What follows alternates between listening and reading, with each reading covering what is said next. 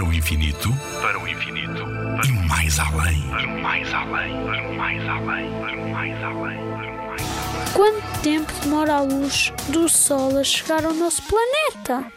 Como sabes, a Terra é o terceiro planeta a contar do Sol e encontra-se a cerca de 150 milhões de quilómetros dele. Se pudéssemos fazer uma viagem até ao Sol e decidíssemos ir de carro a 120 km por hora, iríamos demorar 143 anos para lá chegar. Se fôssemos de avião a 900 km por hora, chegaríamos ao Sol em 19 anos. Mesmo que fosses na nave espacial mais rápida construída até hoje, que consegue viajar a quase 76 mil km por hora, demoraríamos 80 dias. Mas como certamente já reparaste, a luz é a coisa mais rápida que existe no universo. Quando lá em casa carregas no interruptor, a lâmpada acende-se imediatamente. É por isso que dizemos que a luz viaja muito depressa, a 300 mil km por segundo. Se conseguisses correr a essa velocidade, conseguirias dar 7 voltas e meia à Terra em apenas um segundo. Quando à noite olhares para o céu, verás a luz de estrelas que saiu delas antes de tu teres nascido. Mas a luz do Sol demora apenas 8 minutos a chegar à Terra.